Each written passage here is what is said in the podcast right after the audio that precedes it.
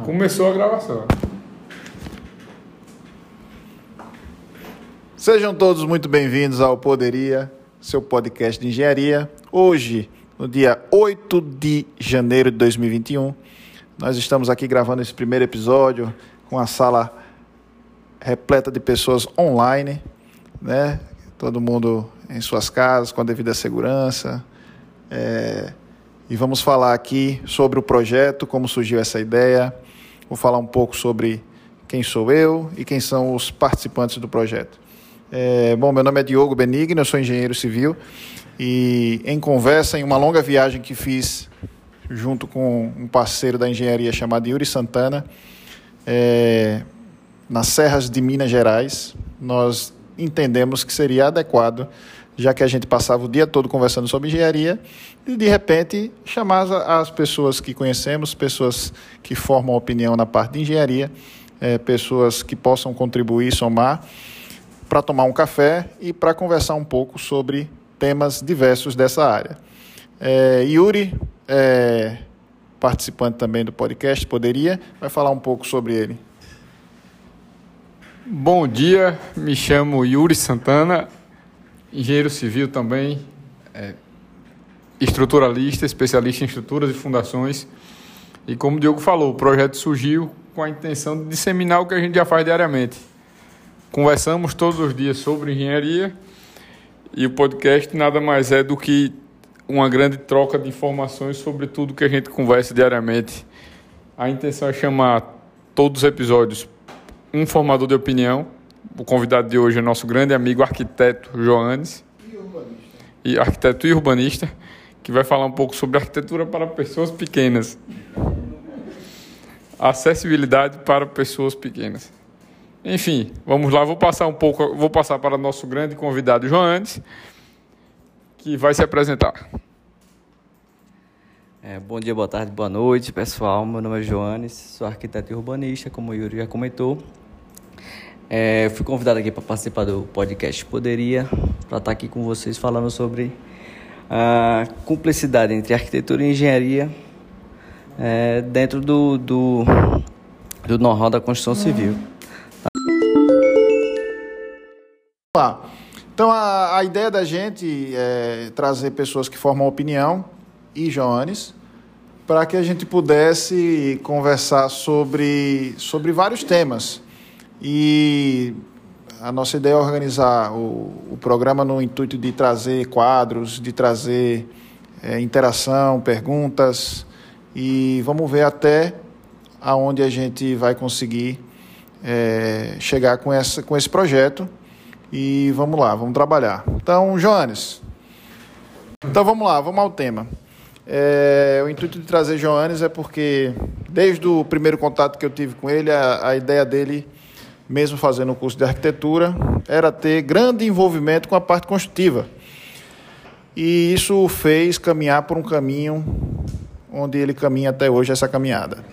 É, basicamente, é, as, aos passos do tamanho da perna e ele tem uma vasta experiência na parte de arquitetura, bem como é, na compatibilização com os elementos da engenharia.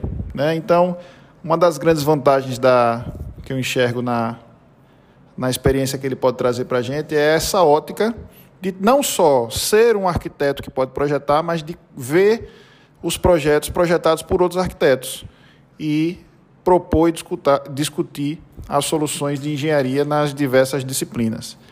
Então, Joanes, eu sei que você é um arquiteto é, contemporâneo, certo?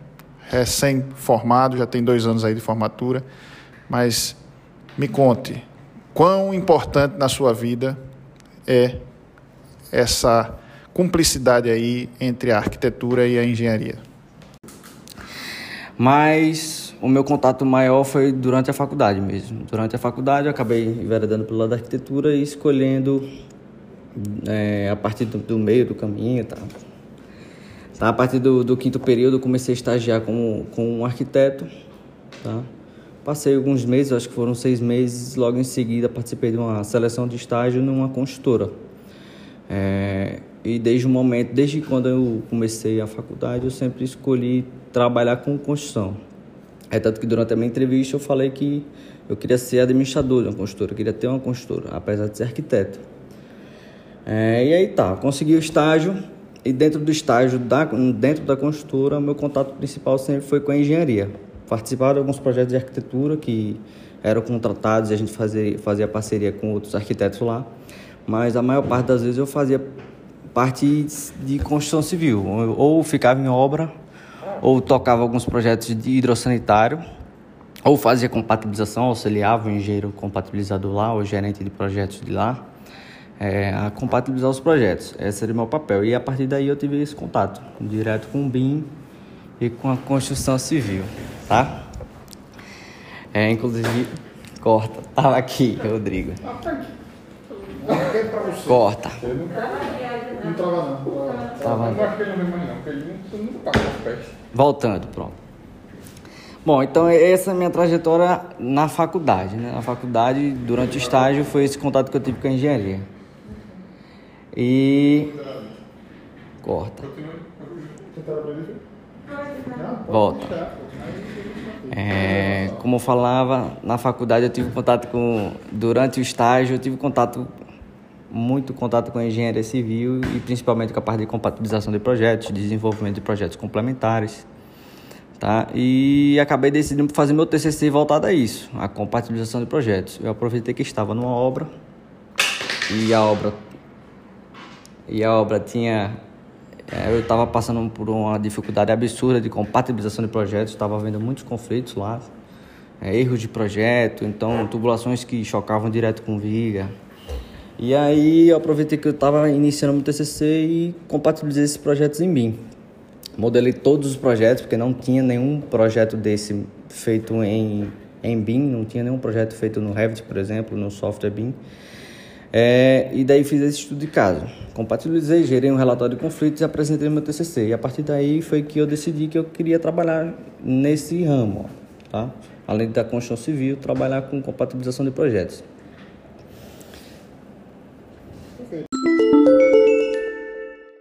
Aproveitando sua experiência prévia com, com, com a verificação de interferências entre engenharia e arquitetura, queria perguntar e que você discorresse um pouquinho sobre o que você acha de dessa relação engenharia e arquitetura, porque eu e o Yuri sou estruturalista e diariamente convivo com, com perrengues, com arquitetos de, de, não aceitarem premissas básicas e situações que para a gente são normais e de vez em quando os arquitetos não consideram, e vice-versa. Como você convive com isso? Como é que é esse processo? O que é que você acha dessa relação? Tá, como arquiteto, cara, é, e trabalhando numa construtora que também desenvolve projetos complementares, não só não só isso, a gente faz executa obras, laudos periciais e tal, orçamentos. É, eu tendo a puxar, a minha a tendência de puxar mais para o lado da engenharia e criticar bastante a parte da arquitetura. Porque, apesar de trabalhar também com projetos arquitetônicos, eu vejo a dificuldade que é desenvolver projetos complementares é, baseados em um projeto de arquitetura que não tem muita noção de engenharia e acabam tomando decisões que são ou mirabolantes ou então equivocadas, tá? que até causam ânsia de, de dar raiva às vezes. Joanes, você falou previamente sobre ter trabalhado com BIM e utilizado o BIM na, na interface de projetos. O que é BIM?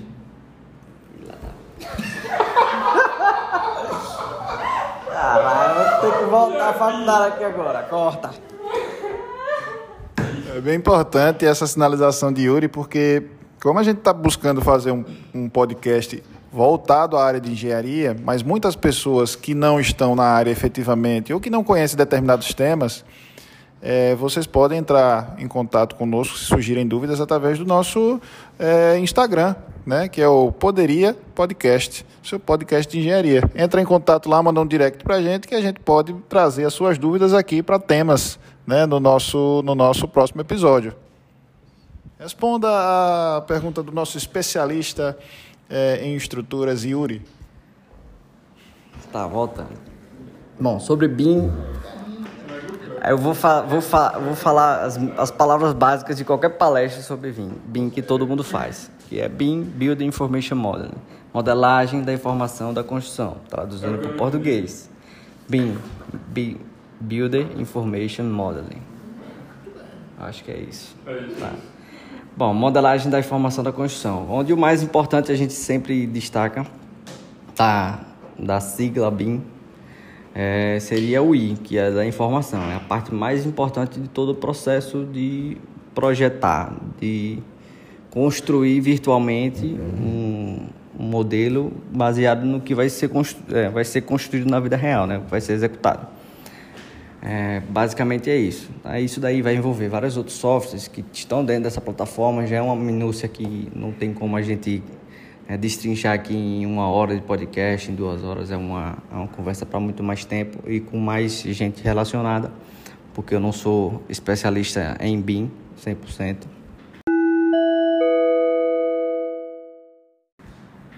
Bom, Jones, o que, o que a gente consegue identificar é que é importante né, que, que o arquiteto ele tenha um contato mais próximo com a parte da engenharia, justamente para que o cliente lá na ponta ele receba impactos positivos.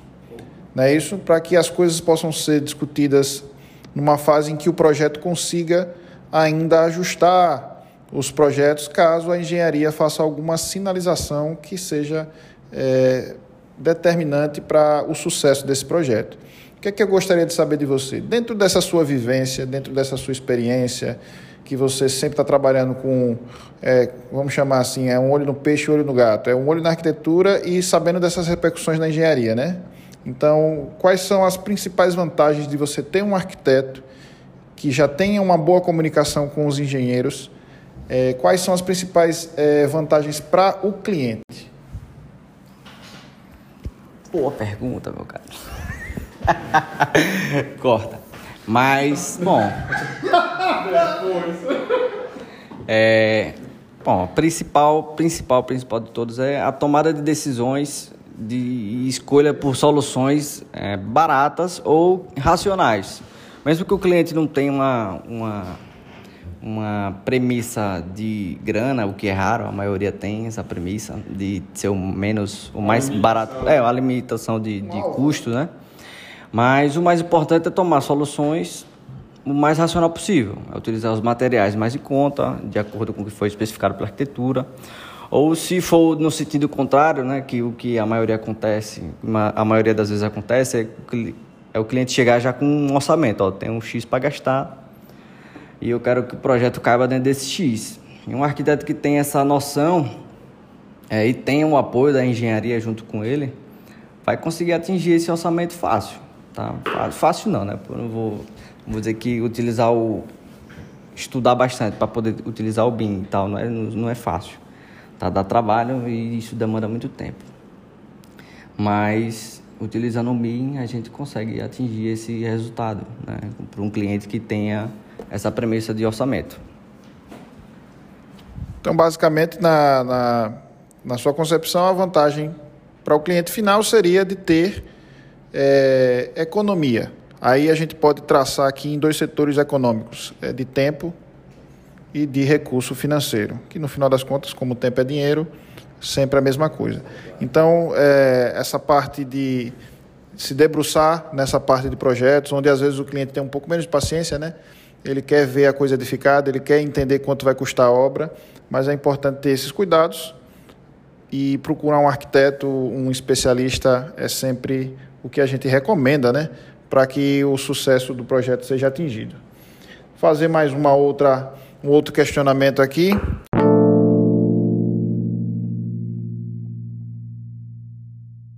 Aproveitando o ensejo, o que você enxerga como vantagens diretas da aplicação desde o princípio, desde a implantação dos projetos, desde o início da elaboração do, desde a ideia de construção de uma casa, da elaboração de projeto, quais são as principais vantagens que você enxerga em já unir essas duas vertentes, a engenharia e a arquitetura, já inserir as duas de maneira inicial como premissa de execução do projeto. Porque o que acontece hoje, em sua grande maioria, é cliente elabora um projeto de arquitetura. Na verdade, o cliente compra o terreno sem saber se o terreno é um terreno bom ou um terreno ruim. Chama um arquiteto e aí faz um projeto que ele não sabe se, do ponto de vista de engenharia, é um projeto bom ou ruim. Se vai caber dentro do custo. Se vai caber dentro do custo, enfim. Para depois ir tentar estruturar isso. Vai atrás dos projetos complementares para tentar construir e, por final, a obra que, em 95% dos casos, não sai como planejado. Quais as vantagens dessa relação se iniciar na implantação da, da, da situação? Tá. É, na minha opinião, a, bom, como arquiteto que trabalha muito com a parte de engenharia, é, eu acho muito importante o arquiteto já sair da faculdade, então já ter muita experiência com o contato com engenharia, porque vai. É... Fala, pode falar. Não, não, foi o que cliquei, corta. É, na minha opinião, como estudante de, como formado em arquitetura, sou arquiteto, eu acho muito importante contar. Pergunta de Yuri é pertinente aqui, tá? Mas eu vejo da seguinte forma: na minha opinião, a, a engenharia já deve estar atrelada com a, com a arquitetura. É, tem que ter, o arquiteto que se forma precisa ter é, noção, muita noção de engenharia. Tá? Não é exigindo bastante, não é exigindo muito do, do pessoal que se forma, mas é, o contato com a engenharia, desde a concepção do projeto arquitetônico, é importante para tomar decisões mais racionais possíveis, tá? É, que envolvam escolha de materiais que são presen estão presentes no, no na, na, região, entendeu? Não a escolha de materiais que são mirabolantes, que só é encontrado em outro país ou então em outro estado que acaba encarecendo demais o projeto, a obra. É, ah, e com, bem como soluções que, que facilitem a execução da estrutura, que facilitem toda a execução de instalações elétricas, hidráulicas, essas questões.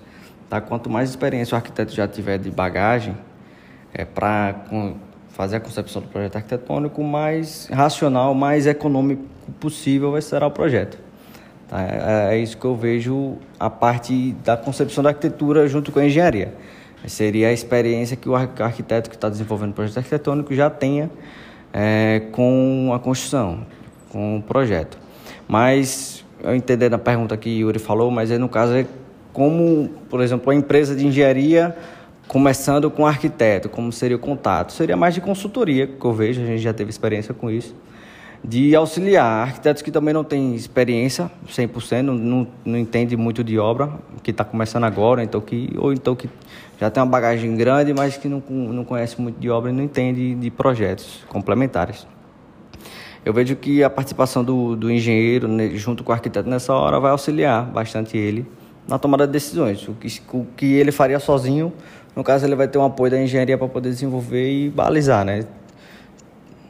ajudar ele a seguir por um caminho mais racional da arquitetura. Seria essa parte mais importante para mim, que eu acho. Perfeito. Perfeito, doutor Joanes. Feitosa. Me conte uma coisa, dentro dessa sua vivência, você, além de desenvolver projetos arquitetônicos de sua própria autoria, você também é, sente a necessidade de conversar com os arquitetos sobre os projetos que eles desenvolvem. E aí, em alguns momentos, eu acredito que você tem que ter a habilidade de conversar com os colegas no intuito de sugerir que determinada decisão seja ajustada. Em alguns momentos, por questões de conflito com a engenharia ou de conflito com, com as disciplinas complementares à arquitetura, ou por uma questão de, de repente, você ter recebido uma informação em 2D e quando você joga isso em um modelo, identifica que existe uma incoerência. Então, como é que você conduz isso junto aos colegas arquitetos? Como é que você aborda é, temas que a gente pode chamar assim de delicados em alguns momentos, né, com relação à concepção arquitetônica do colega? Como é que é essa condição? Bem, acima de tudo, tudo tem que respeitar, logicamente, o projeto tá, arquitetônico, é o meu colega de classe é, mas eu, como gestor de projetos complementares, tá, na maioria, dos, da maioria das vezes que chega aqui na empresa, tento sempre ter esse, esse cuidado de não invadir, né? de não invadir, né? não é, tomar uma decisão de arquitetura de um projeto que não é meu, não foi elaborado por mim. Tá mais sempre na, na, na intenção de. É, não ser indelicado, né? Sempre na intenção de não ser indelicado e de ser. É, o, de ser mais. de tratar da forma mais orientativa possível. Não sei se essa palavra está correta, mas. Mas essa é a questão. É, funcionaria como um mediador, né? É buscar ali o, o, o melhor e mais viável, a melhor solução para o problema. Sim, é, vai depender também do, do profissional com quem eu esteja lidando, né? Porque alguns vão, vão entender diferente, outros não, vão, vão aceitar numa boa, mas depende muito de, do, de com quem eu esteja lidando, né? Alguns se sentem um pouquinho é, invadidos, invadidos, né? Entendo, entendo. Um tema polêmico. É, um tema, um tema bastante polêmico.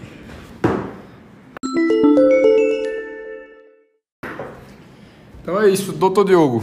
Você como apresentador, você não vai escapar sem responder umas perguntas para gente. Você como gestor, você como gestor de, de, de uma empresa de engenharia, você como um exímio executor de obras, trabalhou em construtoras, enfim, hoje como empresário. Conte um pouquinho sobre sua experiência, essas interfaces, sobre dificuldades, facilidades que você já teve durante seu, sua carreira profissional. Bom, doutor Yuri, é... quando Jones Feitosa começou a apresentação dele, ele fez uma sinalização. Ele fez uma obra em que nessa obra ele tinha encontrado incompatibilidades e ele estava encontrando durante aquele período de execução uma necessidade de ajustar e de repensar e de redefinir projeto. E basicamente isso já aconteceu comigo, né? E dentro dessa dessa experiência que eu tive, foi onde eu entendi que era realmente necessário que a arquitetura fosse muito próxima da, da engenharia e existiam era um projeto muito grande era um home center e existiam muitas muitas disciplinas e muitas revisões então as, as revisões impactavam nos projetos complementares que impactavam na execução. E a gente conseguia mensurar é, isso porque eram empresas distintas que faziam as, as, as disciplinas. Então a gente tinha lá pessoal da civil, pessoal da estrutura, pessoal é, da elétrica, é, instalações é, hidrossanitárias. E arquitetura para o pessoal da obra, dono da obra. Isso, os, os, os fiscais né, que faziam o papel de intermediar o que era prioritário, o que não era prioritário em detrimento de quê? Então essa, essa discussão ocorria com muita frequência. E nitidamente para mim, o que acontecia era que se tivesse sido é, desenvolvido um projeto um pouco mais é, estudado, com ferramentas mais adequadas, muitos daqueles custos envolvidos eles teriam sido mitigados. E é isso, basicamente. Isso me fez levar a enveredar por, por, por esse lado, né? A questão de você ter a engenharia aliada à arquitetura. É, não tem como a gente ter uma concepção diferente dessa. A gente precisa entender que a arquitetura ela necessita da engenharia e vice-versa. Pronto, é isso. Tudo bastante bem entendido. Creio que a gente conseguiu abordar com bastante clareza e com diversos exemplos os, a interface, engenharia e arquitetura, que era nosso objetivo. É, aqui no nosso podcast, a intenção é sempre termos alguns quadros. Qual é o nosso primeiro quadro, direção? Que eu não sei qual é o primeiro quadro. Vamos descobrir. Tá, temos um quadro acá. Pod questions. que a gente pode. Nós podemos falar em espanhol ou em inglês. Pod questions. Dúvidas a respeito do assunto. Diogo, comece. Doutor Yuri, sei da sua vasta experiência é, nacional e internacional, quiçá universal, e gostaria de perguntar é, se você já teve algum tipo de, de, de impacto na sua vida profissional com relação a algum termo peculiar utilizado lá num determinado país e que você precisou aprender é, alguma coisa relacionada à ferramenta, nome, alguma coisa que você pudesse ter é, aprendido e a gente vai buscar aqui, além do quadro, né? Além do quadro Podcasts, onde a gente vai ter as perguntas respondidas, a gente vai ter também um quadro traduzindo a engenharia.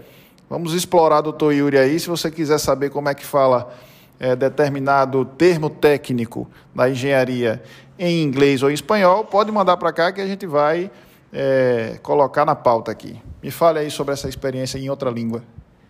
Então, já unindo dois quadros aí, o Pod Questions e Traduzindo a Engenharia, contar um caso que, que eu passei quando trabalhei no Uruguai. Em determinado momento precisei de um parafuso para pendurar um, um suporte na parede.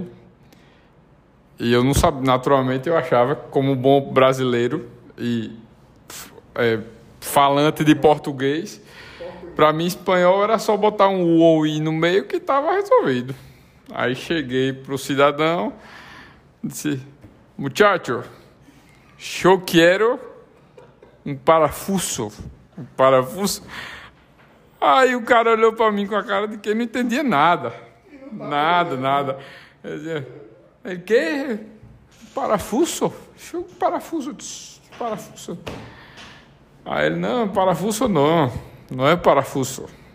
Aí o cidadão pegou um parafuso, olhou para minha cara e disse: Esse é um tornicho. Eu disse, ah, tá. Resultado do meu apelido durante a obra, durante dois anos, se tornou parafuso, porque não tinha. não teve, teve outra situação. Então, espanhol, espanhol uruguaio, o parafuso é tornicho. E furadeira, que eu também passei pelo, pela mesma situação no mesmo dia, cinco minutos depois, que eu disse, eu quero uma furadeira. uma furadeira não existe, é um taladro. É, pra, já para que a gente está nesse momento assim um pouco mais contraído, eu gostaria de entender como é que a gente solicita água lá é, no Uruguai. Você pede para colocar água em quê? Também mais um. O Diogo quer acabar com o estoque no primeiro dia. Nessa mesma experiência, tive cheguei para passar o primeiro mês planejando a obra, ficava sozinho no hotel do hotel. Ia trabalhar de noite, saía para jantar, voltava para o hotel. Em uma dessas saídas, eu olhei para. Estava comendo uma pizza e eu queria um copo. Mais uma vez, como bom falante de português, para me botava um U, estava resolvido. Olhei para a mulher e disse: Eu quero um cuepo. Aí a mulher, um cuepo? Aí eu disse, é um, um cuepo. Aí, aí a mulher olhou pra mim e disse, um baço? Aí, não, um baço é muito grande. Achou que era um cuepo. baço é muito grande. Aí a mulher não entendia nada, olhava pra minha cara com a interrogação maior do mundo. Aí ela foi lá dentro, aí pegou um copo, copo em espanhol, pra quem não sabe, é baço. Olhou pra minha cara e disse, um vaso. Ah, então você já quer um vaso. Já quer um vaso. Mais uma.